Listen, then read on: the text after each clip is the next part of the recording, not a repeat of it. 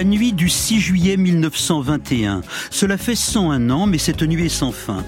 La France ne dort pas quand le plus noble de ses enfants défie un monstre là-bas en Amérique. Georges Carpentier. C'est un gars de Liévin dont les yeux clairs défient la violence de la boxe. Depuis l'adolescence, c'est notre meilleur pugiliste. Et à Jersey City, près de New York, il affronte pour le titre suprême la couronne des lourds, le tenant Jack Dempsey, dont la puissance est telle que l'on prétend qu'il enduit ses gants de plâtre avant les combats. Mais Carpentier a du style et il a du cœur. Et cette nuit de juillet, la foule se presse sur les grands boulevards, où, informés par télégraphe, les journaux vont nous dire, pour sûr, que Georges a gagné. Quand la nouvelle arrive de la défaite de Georges, on ne peut pas y croire. On saura que là-bas, au-delà de la nuit, Carpentier a fait vaciller Dempsey, mais il s'est brisé la main sur son crâne. Alors nous vient cette fierté des défaites glorieuses qui sont un parfum de France. Le charme ne s'en dissipe pas. Aurions-nous pu deviner que 101 ans plus tard, le 23 janvier 2022, à nouveau nous ne dormirions pas quand un autre enfant de France au doux visage s'en irait, dans un autre combat du siècle, dans un sport d'une autre violence, défier un autre monstre en Amérique, et dans la défaite, il nous reviendrait un bien-aimé. Francis qui devient le premier combattant à emmener Cyril Gann au sol. Et il reste du temps, 3 minutes 30. Hein. Bouger les hanches, là faut bouger les hanches, ce qu'on appelle la langouste. Ça se passe en France. Claude Askolovitch sur France Inter. Pour la première fois, on le voit en eau trouble, Cyril. Cyril. Pour la première fois, il est en eau trouble. Oh, au sol. Magnifique de la part de Francis Gann. Oh, aïe, aïe. Notre histoire est celle d'une légende réinventée. La légende de la boxe qui a peuplé notre imaginaire et qui se réincarne dans un sport de combat qui aurait pu ne ressembler à rien car il les rassemble tous. Le judo, la lutte, les boxes justement, françaises, anglaises, au pied, au point, au kick ou bien taille. Un sport qui semblait à ses débuts, une attraction yankee sans ordre ni vertu, un cirque dont les combattants s'affrontaient dans une cage de fer sous les vociférations des foules décivilisées.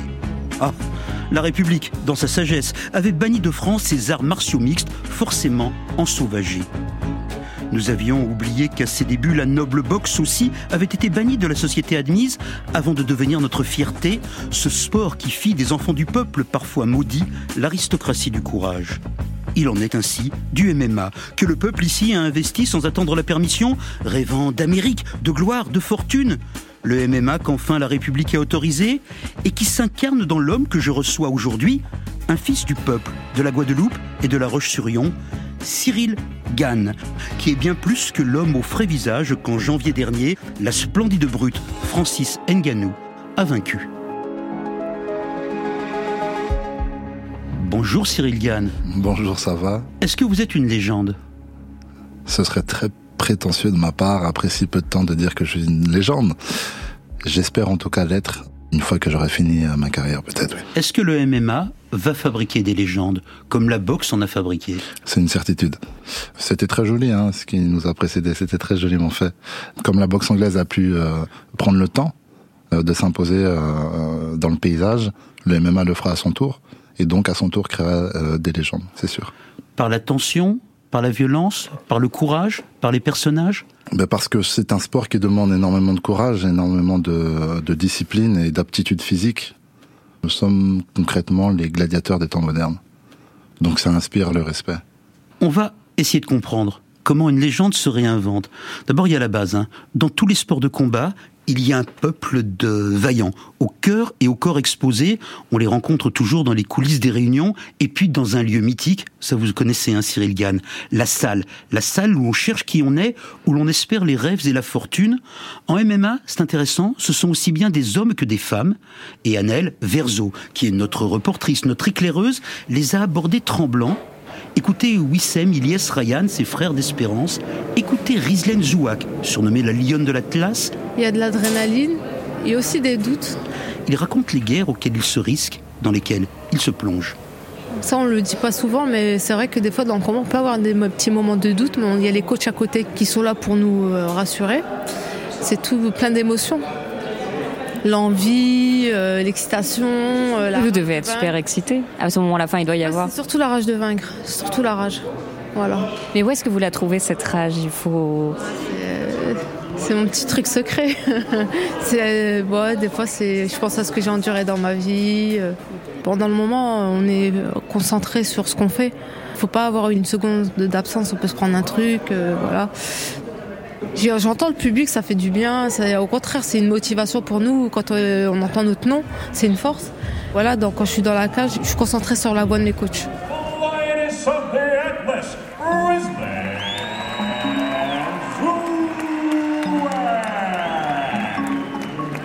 Je peux prendre votre prénom, votre nom? Ouais, Akmouche Wissem. Ilyes. Et Ryan, Vous avez quel âge? Moi 16 ans. 18 ans.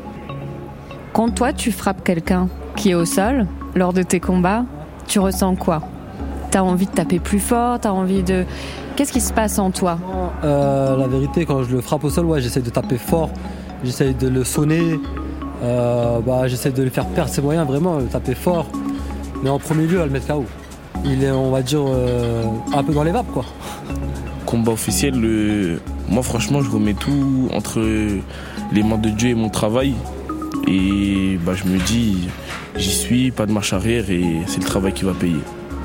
Mais physiquement, parce que euh, qu'est-ce qui se passe? Vous transpirez Vous?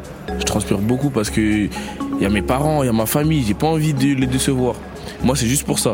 Et dès que je prends un, juste un petit coup, bah c'est bon. Et quoi, c'est bon? Bah c'est bon, je suis lâché. Là, il y a plus de stress, je suis lâché. Je me dis, c'est maintenant ou jamais. Avant, on réalise pas. Parce que tu dis, ouais, c'est un rêve, des choses comme ça, ju- jusqu'au moment où tu, tu ressens le coup et que tu sens vraiment, pas de la douleur, mais que tu sens que- qu'il a la même hargne que toi, qu'il lui aussi il est là pour gagner. Ça fait très mal de recevoir des coups? On dit que ça y est, on. T'es euphorique un peu en, en soi, mais tu restes quand même sur tes gardes parce que tu sais pas ce qui peut arriver. Tu peux manger un coup à tout moment. Et moi, en général, quand je commence à dominer, bah, je vais tout faire pour finir en vrai. Comme ça, je suis serein de la victoire. Et en plus, quand je suis serein, euh, c'est incroyable parce que je peux, je peux faire des trucs que même moi, je savais même pas que je pouvais faire. Qu'est-ce qui, qu'est-ce qui vous donne cette énergie-là? Moi, c'est, hum, moi, c'est surtout ma mère. Moi, quand j'entends ma mère, c'est bon. Moi, c'est surtout ma mère en vrai. C'est, c'est ma mère. Alors la première personne qu'on aura entendue, Riz Lenzouak, elle a 35 ans. Ça a été une grande judokate. Elle a fait ça. deux fois les Jeux Olympiques.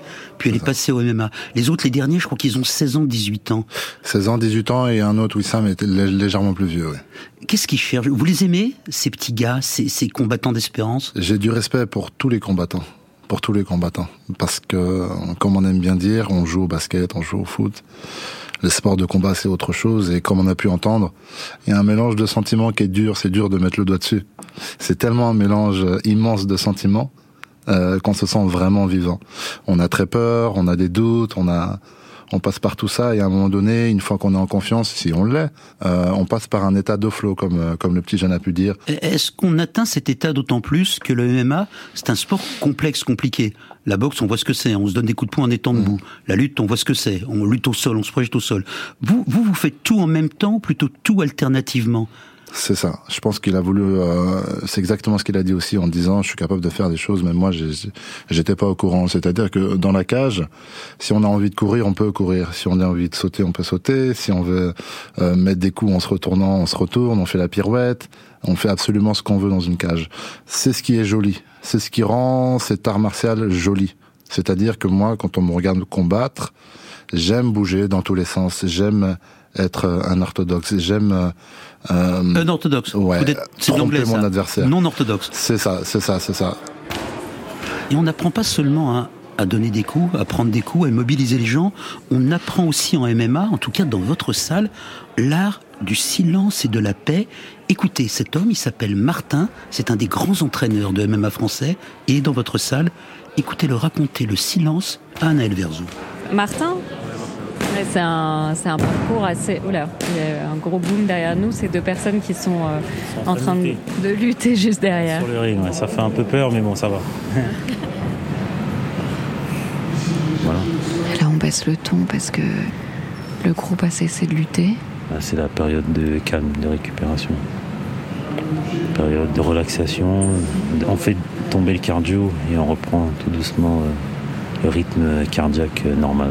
Il faut toucher le sol avec ses, avec ses mains, avec ses doigts.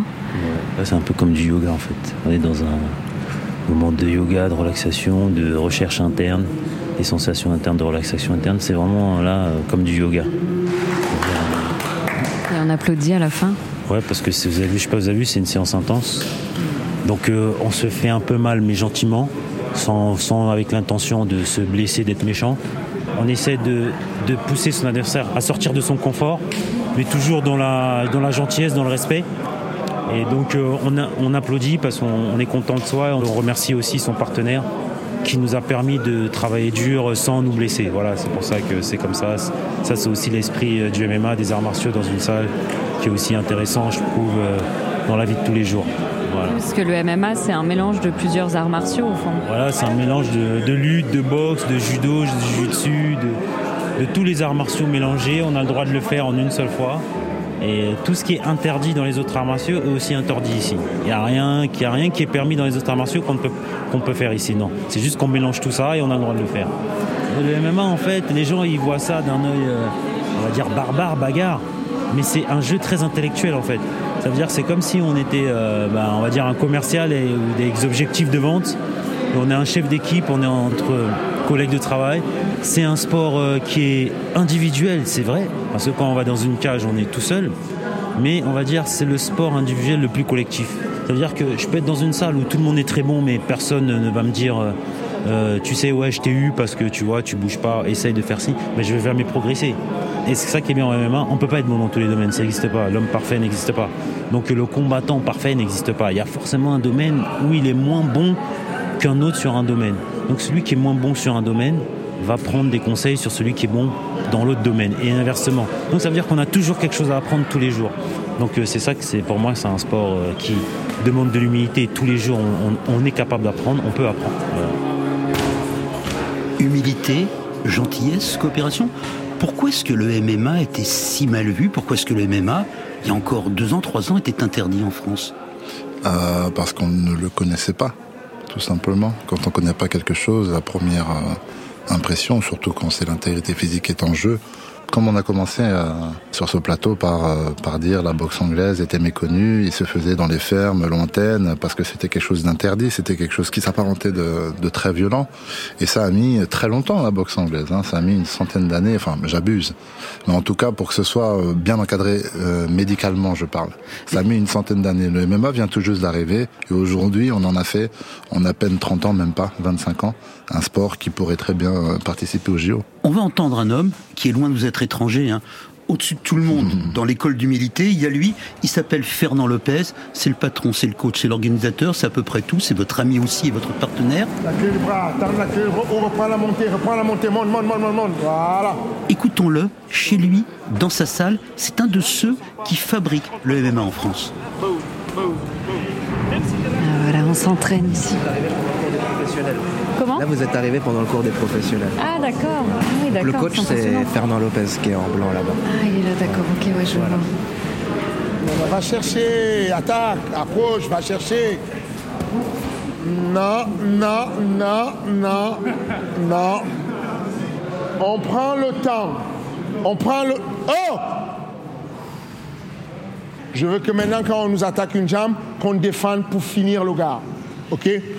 Ahmed, tu parlais sur euh, Marcel, s'il te plaît, tu lui fais un single leg.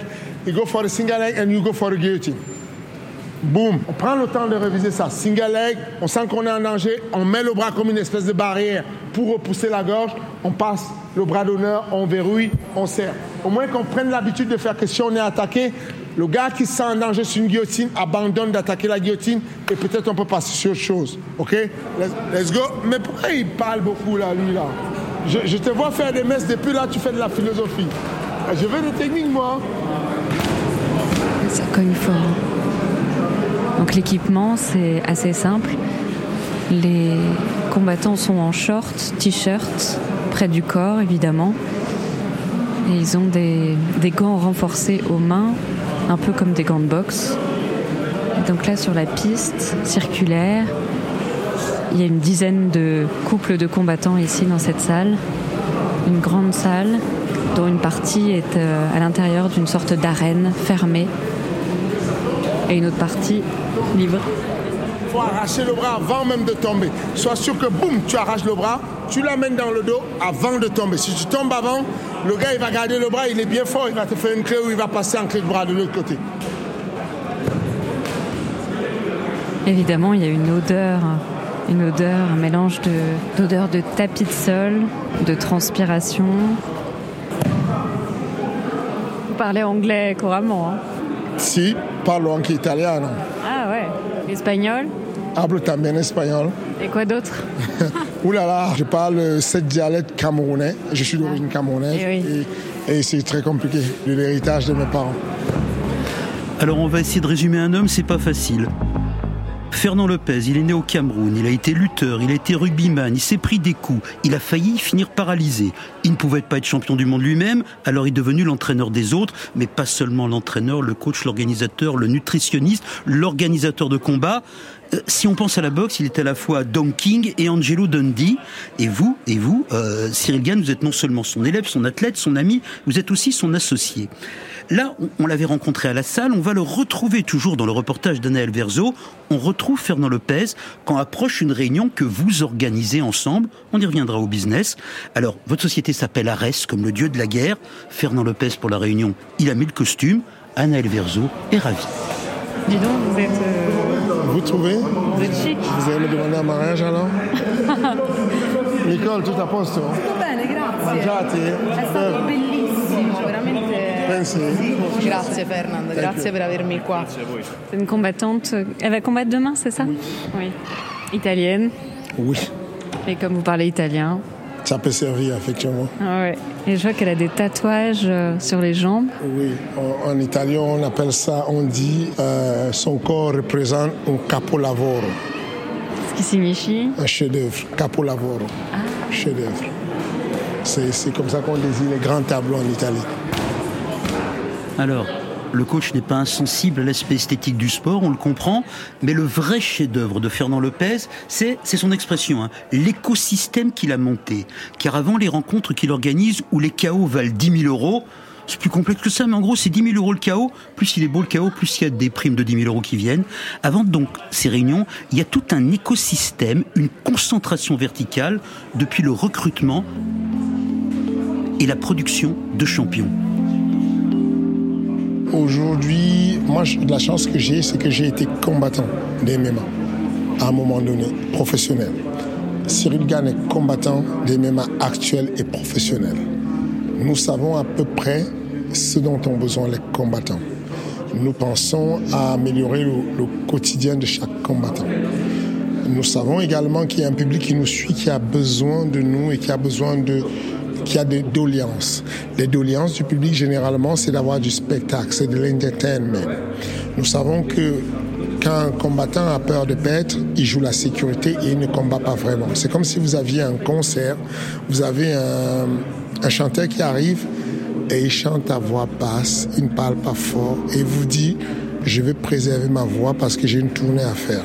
Vous avez dit, bon, non, je te paye pour que tu me donnes un maximum ta voix. Donc chante, hurle, gueule comme tu veux, mais il faut que j'entende ta voix.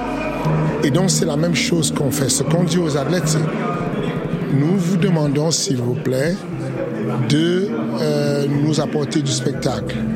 Et donc du coup, ce qu'on va faire, c'est que pour que vous ne preniez pas des risques non récompensés, nous allons augmenter votre prime. C'est une entreprise et, et je suis un serial entrepreneur. Marcel, I didn't forget you. I will be with you in, in a minute. I mean, five minutes I will be with you. Sorry for that. Yes, thank you. C'est un des combattants, là je le reconnais, je l'ai vu se battre. euh, J'ai vu s'entraîner à la salle. oui, on ne dit pas se battre. Battre, non. On dit combattre. Combattre.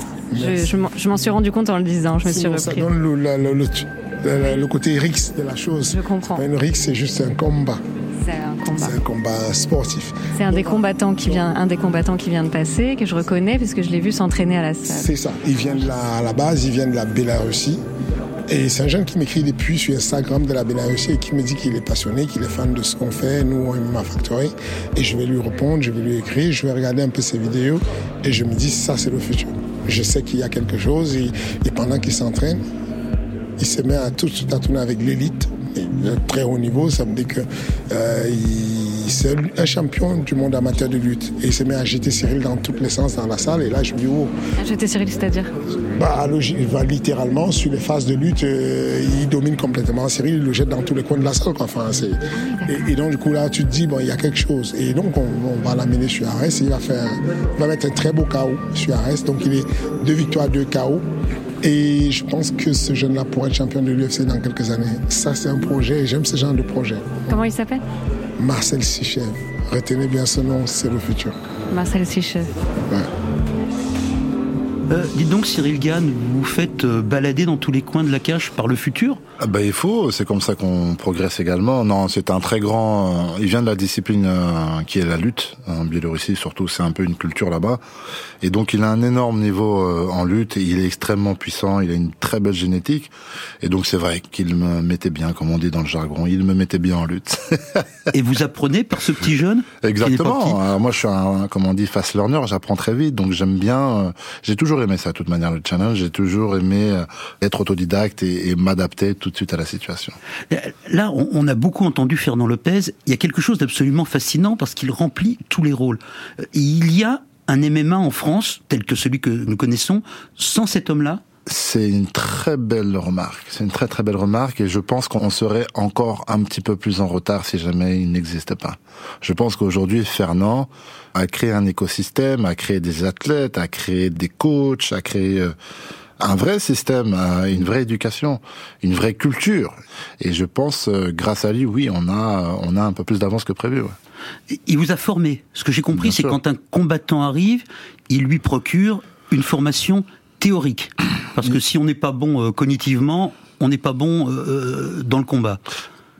Une formation théorique, une formation de la vie, en tout cas de comment se comporter. euh, c'est comme si j'allais euh, j'allais faire un master ou comme si j'allais apprendre un autre métier. euh, il vous éduque euh, de A à Z, y compris par exemple euh, comment tenir mes réseaux sociaux.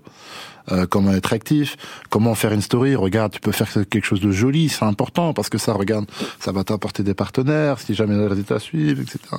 Enfin, sur tous les points, sur vraiment tous les points, il est actif. Est-ce que c'est un démiurge?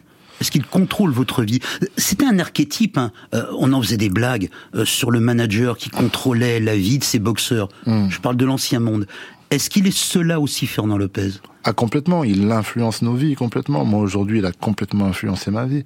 Moi avant, bon ben j'ai commencé, euh, j'étais rendu à trois ans de boxe thaïlandaise, ça se passait bien, j'étais euh, j'étais euh, méconnu hein, du public, etc., etc. Et ensuite, euh, j'ai toqué à sa porte, je suis arrivé chez lui, et puis très vite, euh, il a mis les bouchées doubles. Très vite, il m'a regardé m'entraîner sur un ou deux entraînements. Il m'a regardé, il m'a dit OK, je veux faire quelque chose avec toi. Je pense que dans deux ans, on va signer à l'UFC. Et au bout d'un an, on a signé à l'UFC. Alors tout n'est pas entre ses mains, mais en toute sincérité, ma carrière, je lui dois. Je reviens encore à la légende de la boxe et la légende noire. Il y avait toujours des boxeurs qui finissaient pauvres comme Job, euh, la santé abîmée, abandonnée. Il y a quelque chose qui apparemment est différent, mais peut-être Fernand Lopez est-il le plus grand des communicants du monde. Écoutons comment sa manière d'appréhender les combattants, mon Dieu, mais c'est aussi quelque part de l'égalité républicaine. Francis, c'est Francis Nganou. C'est votre némésis, c'est votre double, c'est votre symétrique, c'est votre vainqueur de janvier dernier. Alors, il y a une drôle d'histoire. Vous êtes croisés, vous êtes succédés à la fois dans la salle et dans le cœur et dans le système de Fernand Lopez. Sauf que lui, c'était un sans-papier SDF migrant clandestin venu du Cameroun qui n'avait pour lui que sa force, alors que vous, vous êtes un enfant de la Roche-sur-Yon qui est devenu au sport un peu par curiosité, mais sans nécessité. En, général, dans ma salle, j'ai une cinquantaine de personnes qui sont sous ce que j'appelle la fiche zéro. C'est une fiche qui est une fiche pour les personnes en situation précaire et donc ils payent zéro euro. Ils ont tout, ils ont accès à tout, ils peuvent s'entraîner, ils peuvent se, se doucher, ils peuvent... euh, voilà. Et du coup, Francis était quelque part euh, fiche zéro. C'est ça. Donc Francis faisait partie de ces fiches zéro que j'ai eu à la salle, des personnes dans une haute précarité, vraiment haute précarité, qui n'ont même pas de quoi manger. Et puis, euh, et puis ce qu'ils voulaient absolument faire, la boxe anglaise, la boxe anglaise est très sélective et techniquement, je ne pensais pas qu'ils pouvaient y accéder, même quand, même quand bien même il réussirait, un champion de boxe anglaise en France euh, combat pour des sommes euh, ne dépensant même pas les 10 000 euros, c'est c'est très pauvre finalement. Euh, et donc, euh, il y a beaucoup qui rêvent d'être Tyson, mais c'est très complexe. Donc, du coup, euh, je lui ai donné le conseil que je pensais le, le meilleur, qui était de, de prendre le MMA parce que le MMA serait pour lui un ascenseur social. Et c'est ce qui s'est passé. Euh, je suis content que ça ait pu marcher pour lui. Il y a deux choses dans ce qu'on vient d'entendre. Lopez dit qu'il a conseillé Nganou d'aller vers le MMA plutôt que vers la boxe. Ça veut dire qu'aujourd'hui, si on veut réussir, si on a faim, si on veut aller le plus vite possible, il faut aller vers le MMA. Si on est pressé, il faut aller vers le MMA. Surtout en poids lourd. Surtout en poids lourd. Une carrière en boxe anglaise, mais beaucoup de temps. On a aujourd'hui un athlète de très haut niveau en boxe anglaise qui réussit très bien, Tony Yoka. Vous voyez le temps qu'il a mis après avoir fait les JO, était vainqueur. Champion pour olympique, arriver- hein. Champion olympique pour arriver, euh, là il arrive dans le top 10 si je vous dis pas de bêtises. Vous voyez le temps que ça prend. Et il n'est même pas encore assuré d'être dans le top 5, etc. et d'être un jour champion. On n'y est pas encore. Aujourd'hui, Francis, lui, l'a fait en très peu de temps. En, euh, en 4, 4, 4 ans, 4, 5 ans après avoir commencé le MMA. Pourquoi? Parce que le système médiatique, euh, le système de business autour du MMA est plus puissant Parce qu'il y a moins d'adversaires, le niveau est moins relevé Euh, il y a un mélange de tout ça. Il y a un mélange de parce que l'UFC, le roster, euh, le turnover est beaucoup plus euh, rapide, parce qu'on a des opportunités beaucoup plus rapidement, on combat plus. C'est-à-dire c'est un sport contemporain, le zapping contemporain, si je veux dire. Mais alors comment vous allez faire pour être une légende si vous êtes dans le zapping? Il faut persister, il faut perdurer. Il faut perdurer et puis il faut surtout toucher le cœur du public. Au-delà, euh, je pense que les légendes aujourd'hui, si les gens, si des personnes comme Mohamed Ali ou, des choses comme ça ont touché le public, c'est pas uniquement par leur boxe. Euh, mais, euh, mais en toute sincérité, oui. Aujourd'hui, Francis, je reprends l'exemple de Francis parce qu'il est très bon. Il vient de très très loin. En très peu de temps, il devient euh, très indépendant financièrement. Et aujourd'hui, il arrive beaucoup plus rapidement à son à son but final, qui est de pouvoir boxer en boxe anglaise, euh, que s'il avait fait euh, le parcours de- depuis le début de boxe anglaise. Alors pour ceux qui ne suivent pas suffisamment les sports de combat, effectivement l'ambition de Francis Ngannou, c'est de retrouver son ambition première, faire de la boxe anglaise Mm. contre le- la superstar Tyson Fury. Il y arrivera, il y arrivera pas, on lui souhaite. Je reviens quand même à cette idée de la rapidité du MMA. Les mômes qu'on a entendus tout à l'heure, ils savent que ça va plus vite. Quand on est pressé, quand on a faim, c'est là qu'il faut aller. Oui, c'est exactement ça. Il y a une force de communication. L'UFC est très très fort. C'est une machine qui est dans le sport. C'est une des plus grosses machines. Vous voyez, pendant la période de Covid, c'est la seule activité qui a pu continuer pendant le Covid. C'est assez étrange, mais c'est pour montrer à quel point les gars sont forts et ont faim également en termes d'organisation. Je reviens à votre parcours, votre profil intellectuel. Euh, l'homme qui réfléchit euh, pendant ses combats et l'homme qui réfléchit à sa destinée. Est-ce que c'est perturbant de pratiquer, et avec quel talent, une discipline sportive qui dépend d'abord d'un modèle économique du business? Moi, je suis là pour jouer ma partition, comme on dit. je suis salarié, mine de rien. Je suis un showman. Je suis là pour donner mon show au public. Et je suis payé euh, à la fin du bal par le patron. Et je rentre chez moi. Ça, c'est ça, c'est ma philosophie. Mais c'est pas le mauvais catch, hein, c'est pas chiqué. Ah non, c'est pas chiqué. Ah non, non, non, c'est pas du Je suis show. hyper courageux de vous dire ça, on est seul dans le studio. C'est pas chiqué. Non, non, non, c'est pas chiqué. Non, non. Donc voilà, ça c'est ma philosophie des choses. Je suis arrivé dans le MMA à l'âge de 28 ans. Euh, autrement dit, je n'ai jamais rêvé d'être. Vous en avez? Euh, 32. D'accord, 4 ans. J'ai commencé le MMA à 28 ans, c'est ça.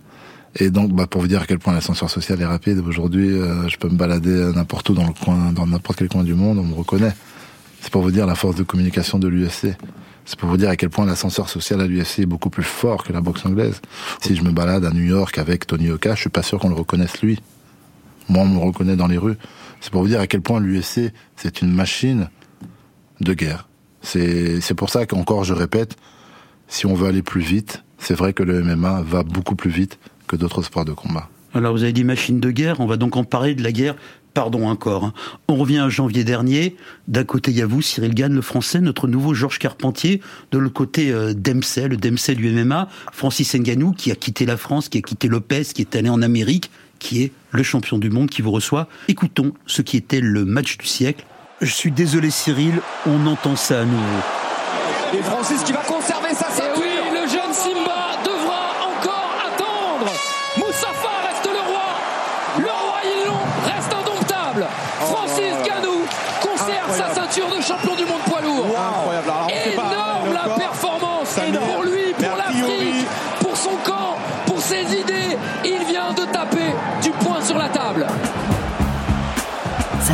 en France.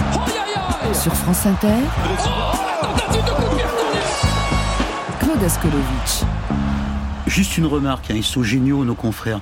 Mais franchement, la Mufasa, Simba, c'est pas un peu nul Ah. Il faut ça. Mm, Non, pour le coup, euh, c'est vrai que des fois on peut se poser la question que là c'était plutôt euh, parce que on a souvent, bah, il est camerounais et on sait très bien euh, le lion euh, au Cameroun, ça représente euh, les Camerounais.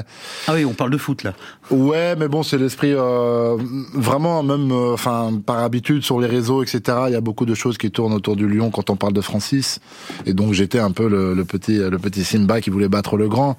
Et Sauf que votre vrai surnom, c'est Bon Gamin. c'est bon gamin. Et ça, ça vient du rap. Et ça, ça vient du collectif euh, qui a poussé dans un premier temps dans le rap. Ouais, alors moi, j'ai pas rappé, mais c'est vrai que mes amis euh, euh, ont démocratisé ce nom-là dans la musique.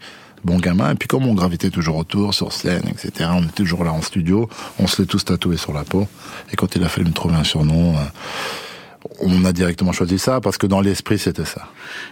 On parlait là de, de la mousse qu'il y a. Donc, ok, Mufasa, Simba, on passe. Mais, mais, mais tout ce qui existe aussi dans la boxe, les agaceries d'avant-match, tout ce qui tourne entre vous et Nganou, vous connaissez, hein. Vous étiez à la salle ensemble. Mais avant le combat, mon Dieu, il fait semblant de pas vous reconnaître dans un couloir. Il dit pas bonjour à Lopez. Il parle même en termes peu sympathiques de vous pendant la conférence de presse d'avant-match.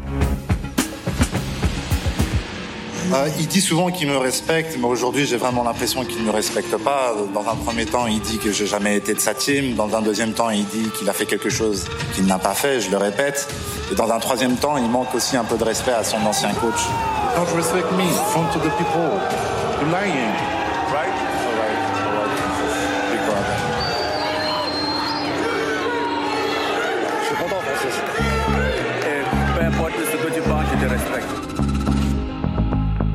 Bon, on est content, Francis vous respecte. Ça aussi, ça fait partie de la légende. Euh, vous n'imiterez jamais les punchlines de Mohamed Ali, mais enfin, il faut cela créer des rivalités artificielles pour attirer le chaland?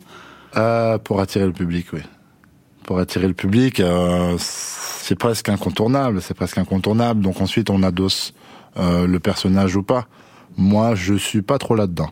Moi, j'ai préféré jouer la carte de la de l'authenticité, de la sincérité, d'être moi-même, d'être le bon gamin, d'être joyeux, de rigoler, de danser comme j'ai l'habitude de faire, de rien prendre au sérieux, d'être très détaché des choses. Ça, c'est mon personnage et j'ai décidé de plutôt appuyer sur ça, plutôt que d'aller jouer sur un personnage qui n'est pas le mien, qui est de manquer de respect, qui est de mentir ou de jouer un rôle. Ce qu'on appelle le trash talking. euh, Exactement. en, en basket, en boxe. euh, c'est très américain. Cela dit, il y a toujours eu des Très archétypes. Il y a toujours eu des archétypes. Ça existait en boxe. Hein. Euh, Ouais, les combattants, sûr. les gentlemen, les stylistes, les durs. Nganou et vous, c'était encore deux archétypes. La force brute contre, l'analyse, contre le style, contre quoi Le- contre le fimeux, c'est ça On appelle ça fimeux, le, le technicien plutôt, ouais. qui, est, qui est plutôt léger, qui est plutôt rapide. Un peu à la Mohamed Ali contre Forman ou, ou contre Frazier. Alors tout à l'heure, on parlait de Mufasa et Simba comme si vous étiez le fils de Nganou. C'est pas vrai parce que vous avez un vrai Ah. papa et pas n'importe lequel. Lui, il s'appelle Romain, mais c'est vrai que quelque part. Et c'est très intéressant les filiations. On va voir qu'il ressemble votre papa Romain à Nganou parce qu'il vient d'un monde et d'une violence que Nganou pourrait comprendre, mais qui vous a été épargné. Lui, son enfance était en Guadeloupe. Dans une Guadeloupe, il a appris à comprendre ce qu'est la dureté de la vie et ce qu'est la boxe. Bravo, bravo mon fils, bravo. Ça n'a pas marché, mais c'est beau, c'est beau. On est fiers de lui. Bravo mon fils, mais c'est pas grave, c'est bon, il reviendra. Tu vas Bah ouais, nickel. Ça va la forme Ouais, ça va, bah ouais, c'est cool. Bah ouais, c'est la, la pesée était belle. Ouais. Tes parents, ils prennent ça comment Bien, bien, bah ils sont fiers de moi, ils sont extrêmement fiers de moi, donc ils peuvent que bien le prendre, vu comment ça se passe bien pour moi. Tu vois, donc papa très solide, très, euh, très à l'aise avec ça. Euh, quand il a pu assister à des combats, notamment en boxe thaïlandaise, quand le combat commençait, il criait mon nom de famille, Gagne, pour lui rappeler que hey, c'est la famille, hein, oublie pas. hein. Papa est à l'aise avec ça, il a pratiqué un tout petit peu la boxe. Le grand-père a pratiqué la boxe, était boxeur, donc euh, voilà. Il a vécu des choses dures. Papa, lui, euh, la pauvreté, la vraie. Bon, il m'a raconté des histoires. Je sais pas ce que je peux dire, je pense qu'il m'en voudra pas, mais il allait récupérer de la viande dans les déchetteries, il avait des techniques. Il prenait la viande, il m'expliquait, il creusait des trous, Il avait ça euh, au vinaigre, très fort. Et ensuite, il remplissait ça de sel dans le trou. Il recouvrait, il laissait ça, je sais plus combien de temps, une journée ou deux jours, je sais plus, hein, histoire que ça, ça désinfecte bien et tout. Et ensuite, il mangeait la viande. Donc non, non, papa qui a connu les vraies choses de la vie, hein, la dureté, etc. etc. Ouais, du coup, ça lui fait pas peur le, le combat. Non, non, non, non, non. Il a peur de rien, pas peur de la vie, quoi. Il t'a éduqué comme ça un peu dans ce. Oui, il nous a éduqué comme ça, bien sûr. Les vraies choses de la vie, certes, mais votre père ne vous a pas éduqué comme lui a été blessé. Là, je me trouve dans une salle et il y a des combattants. Et là, c'est le rituel de la pesée avant euh, le combat de demain, le combat Arès. Je peux prendre vos prénoms? Moi, c'est Romain. Voilà, le papa de Cyril. Vous avez grandi, Romain, à Pointe-à-Pitre ou- Oui, je suis né à Pointe-à-Pitre, j'ai grandi à Pointe-à-Pitre. Moi, je, je connais déjà un petit peu de la boxe, parce que le grand-père était boxeur anglais. Vous avez vu votre père se battre en fait Oui, oui, oui, quand j'étais plus jeune, euh, il faisait des fêtes de communes, et il mettait une ring, et ils invitaient euh, d'autres boxeurs, et puis... Mais ça se passait, ça se passait en Guadeloupe? Oui, en Guadeloupe. Et Cyril m'a raconté une histoire euh, rapport avec votre père qui avait eu une violence ou Oui, ça c'est oui, ça c'est quand j'ai pris des fessées et puis euh, il m'avait tapé et puis quelqu'un d'autre euh, l'avait redit encore il m'avait tapé et puis il m'avait brûlé le doigt pour me punir. C'était comme ça les punitions. il vous a brûlé le doigt euh, très Ah mais sur le feu, c'était plus costaud, plus voilà quoi. sur le feu, c'est-à-dire il vous a mis Ben, dans la main dans le feu directement. Est-ce que c'est votre père qui aurait dû se retrouver face à Nganou? Non, non, non, non, non. Mon père aurait pu pratiquer euh, la boxe. Il avait le tempérament, il avait, euh, il avait tout ce qu'il fallait pour pratiquer la boxe. Mais euh, il a préféré choisir le foot. Et j'aurais dû choisir comme lui. C'est moi qui aurais dû choisir comme lui. Mais est-ce qu'il ne vous manque pas une expérience de la souffrance absolue qu'a connu Nganou, migrant clandestin, qu'a connu votre père dans son enfance, pour aller au bout du bout du bout de ce qu'on peut accomplir dans un sport de combat Euh, Peut-être que ça peut jouer sur la balance. Effectivement, il y a tellement de choses qui peuvent jouer sur la balance. Moi, aujourd'hui, je me considère homme parce que mine de rien, j'ai connu beaucoup de choses, j'ai connu beaucoup de métiers, j'ai fait. Je connais aussi les choses de la vie. Alors, j'ai, grâce à papa, grâce à maman, qui se sont toujours euh, battus pour qu'il y ait toujours quelque chose dans mon assiette. Euh, j'ai jamais connu euh, la faim, comme lui l'a- a pu la connaître Ni la violence ni la violence. Il a toujours refusé euh, de refaire ce que son papa a fait sur lui. Il a deux manières, toute manière. Hein. C'est soit, euh, soit on reproduit ce que nos parents font, soit on décide de se battre et de changer et de pas reproduire. Et papa a, a toujours dit ça. Il a toujours dit, quand il nous grondait et que les choses rentraient pas dans nos oreilles, m'obligez pas à faire ce que mon papa faisait avec moi, s'il vous plaît. Genre, écoutez ce que je vous dis. Ça planait quand même. on a pris quelques fessées quand même. Hein. Vous avez parlé de votre maman, elle s'appelle Marise. Votre papa l'a rencontrée quand il était venu faire son service militaire en métropole. C'est elle hein, qui lui a donné la douceur, une douceur qui vous ressemble, parce que vous vous battez. Maman, elle peut pas regarder vos combats, mais quand même, hein, pour Anaël Verzo, elle a ouvert des dossiers. Ah bah voilà. On se trouve au Palais des Sports à Paris. C'est le les combats Arès. Combat de MMA. Voilà Romain, le papa de Cyril, qui prend Fernand Lopez, entraîneur, dans ses bras. Madame Gann, vous dites bonjour. à Ah, et voilà la maman. Bonjour madame, je suis enchantée de vous rencontrer. Comment vous appelez votre prénom Alors, je m'appelle Marise. Marise. La maman de Cyril. La maman de Cyril Gann. C'est la première fois que vous venez voir un combat comme ça Moi, je suis pas très combat. Je, je trouve ça assez agressif. Mais bon, pour faire plaisir à mon fils, je viens. Je viens. Mais bon, comme il combat pas aujourd'hui, ça va. C'est surtout quand lui il combat que je peux pas regarder. Je peux pas regarder. J'imagine, ouais, vous devez avoir peur à chaque fois qu'il est mal. Alors qu'il m'explique que c'est pas plus agressif qu'un autre sport, que, que le rugby. Ou, euh, Mais bon, ce qui touche à mon enfant, c'est c'est dur. C'est très dur. J'imagine. J'ai toujours peur. Toujours peur. Et je me demandais du coup, euh, au moment du fameux combat aux États-Unis contre Avec Francis Ngannou. Ouais. vous, vous l'avez regardé ou pas Ah, pas du tout. Non, non, non, non, non, non, non, non, j'ai pas regardé. J'ai. Vous avez fait j'ai quoi pas dormi. J'ai pas dormi. Et puis euh, on avait quelques petits commentaires qui nous arrivaient de temps en temps. Euh, quand j'ai eu un commentaire où il était par terre, oh mon Dieu, je dis il va l'abîmer. Puis en fin de compte, non. non, non. Et vous imaginiez quand, quand il était tout bébé, tout petit, euh, qu'un jour il, ferait ça Oh, mais pas du tout, alors là. Surtout que c'était un enfant, euh, jusqu'à aller 5-6 ans, c'était un enfant qui avait toujours peur. Il avait peur de tout, Cyril, Oui. quand il était petit Il avait peur de tout. Il avait peur de quoi? Du noir?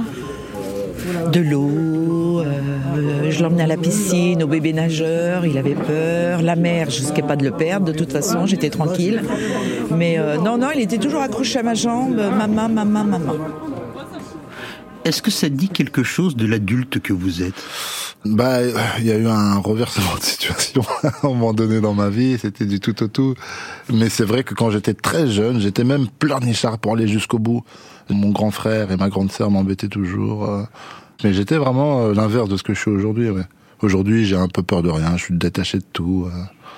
Je suis un peu l'inverse en fait. J'ai j'ai vraiment pas peur de la vie quoi. Est-ce que c'est bien pour l'image du MMA, puisque ça fait partie du business, de savoir qu'un des plus grands champions, qui sera dans la légende, était un petit garçon tendre, qui vient d'une famille important. aimante C'est important. Aujourd'hui, je dis encore une fois, l'homme que je suis, c'est depuis euh, cet âge-là. C'est-à-dire que j'avais une maman qui était aimante, qui m'a toujours protégé. Euh, et aujourd'hui, quand on voit le bon gamin, un peu aimant avec les gens et assez tendre, ça vient de là. C'est on peut, se, hasard. on peut se battre en étant tendre. Bien Est- sûr.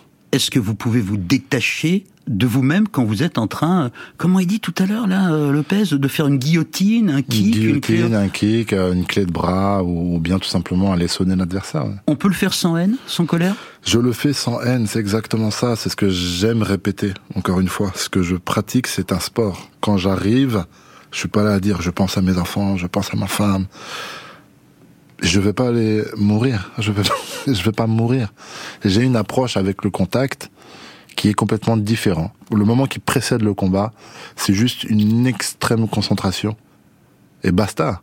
Comme quelqu'un qui va aller jouer du violon face à, face à un public. Jean-Paul Belmondo, fils d'un grand sculpteur, grand acteur, quand il était jeune pratiquait la boxe. À quel moment, c'est peut-être déjà le cas, des enfants de la bourgeoisie intellectuelle et artistique viendront au MMA Ah, Il y en a déjà, il y en a énormément.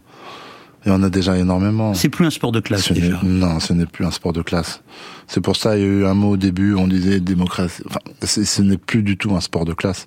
Aujourd'hui, le MMA plaît à absolument tout le monde. Et justement, j'arrive un peu au bon moment. En tout cas, je parle euh, pour la France. Et moi, j'ai croisé euh, une maman. C'est un très bon exemple ça. Quand j'étais à Montreuil, je me baladais. J'ai croisé une maman d'une cinquantaine d'années qui m'a dit merci, merci, merci, merci. Son fils, ça fait des années euh, qu'il la saoule pour pouvoir pratiquer les MMA. Elle a toujours dit non. Et quand elle m'a vu, elle a dit oui. Elle était contente que son fils pouvait s'identifier à moi. C'est fort. C'est fort. On reste avec ça, merci. Vous avez peur un jour de perdre votre beauté? Parce que vous êtes beau, hein Ah, merci, c'est gentil, mais je n'ai pas peur de grand chose. Même pas ça. Même pas ça. Je suis détaché de pas mal de choses. Tout ce qui arrive dans la vie, c'est que ça doit arriver. Cette défaite aussi, elle devait bien arriver. Écoutons comment on la commentait, cette défaite, en direct à la télévision. C'était le 22 janvier dernier. Fin de la première reprise, on a, moi j'ai la sensation qu'elle est Moi, elle est pour l'avantage du français. Pour moi, elle est pour Cyril, cette première reprise. On peut se mouiller, on peut le dire. Ouais, bien, le kick pour repousser. les frappes qui passent encore, euh, ça passe pour Cyril. Oh, il est bien dans son combat, le français. Hein. Très très bien, très très bien euh, dans son, dans son combat. Défensivement, c'est magnifique ce qu'il fait. Il annule vraiment le style de Francis. Il va faire la faute d'amener au sol Il va faire une faute d'amener au sol pour passer le bras Et vous entendez hein, Fernand Lopez qui dit il va faire une feinte d'amener au sol. Il est en train d'user progressivement. Tentative de coup de pied retourné au high kick Pour lui dire Ah ouais, tu m'as couché sur un high kick, Superbe droite enchaînée Cyril Gann. Très très bon combat jusque-là Cyril Gann. C'est magnifique ce qu'il fait. Il fait exactement ce qu'il faut faire. Magnifique. Ah, Francis Ngannou. Quelle image on est en train de voir, regardez, bouche ouverte, qui tente un high kick. Ah, il a accompagné le mouvement et on va voir maintenant le travail au sol et le travail en lutte. Il faut tout de suite bouger hein, pour Cyril pour pouvoir sortir. C'est très intéressant parce que c'est une situation dans laquelle on ne voit jamais les deux hommes. Cyril sur le dos, Francis. Devient le premier combattant à emmener Cyril Gann au sol. Et il reste du temps, 3 minutes 30. Hein. Bouger les hanches, là faut bouger les hanches, faire ce qu'on appelle la langouste, c'est-à-dire que se mettre sur les deux côtés et pousser les fesses vers l'arrière pour pouvoir sortir. C'est pas bon pour de la part du français. Et très bien joué encore de Francis, hein, regardez, qui fait euh, usage de sa puissance. Et il reste une minute 30 et je suis obligé d'anticiper, messieurs. Quel champion Francis Ganou. Et Francis qui va conserver sa ceinture. Oui, le jeune Simba devra encore attendre. Moussafa reste le roi. Le roi reste indomptable. Francis Ganou conserve sa ceinture de champion du monde poids lourd.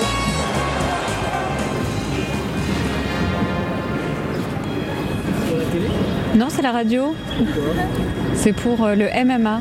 Pour Cyril Gann Ouais, pour Cyril Gann. Et vous, vous êtes là pour quoi Pour Cyril Gann. Pour Cyril Gann, c'est vrai Bah pour le voir. Qu'est-ce qui vous plaît chez Cyril Gann Moi, c'est son parcours. hein. Son parcours. Ouais. Vous l'admirez Ouais. Franchement, ouais. J'ai vu son histoire un petit peu dans les interviews et c'est quelqu'un que je respecte vraiment. Ouais. Vraiment beaucoup. Même s'il a perdu contre euh, Nganou, il a fait une super euh, performance et ça montre que ça va être quelqu'un dans l'histoire, quoi qu'il arrive. Aucun combattant d'MMA fait ça. C'était MMA, la nouvelle légende. Le reportage est signé Annel Verzo. C'est RMC Sport qui diffuse les combats de Cyril Gann. Merci à nos confrères. À la réalisation, Gaëtan Colli, assisté de Josépha Lebrun. Attaché de production, Fabrice Rivaud. Et à la technique aujourd'hui, Thomas Langlin.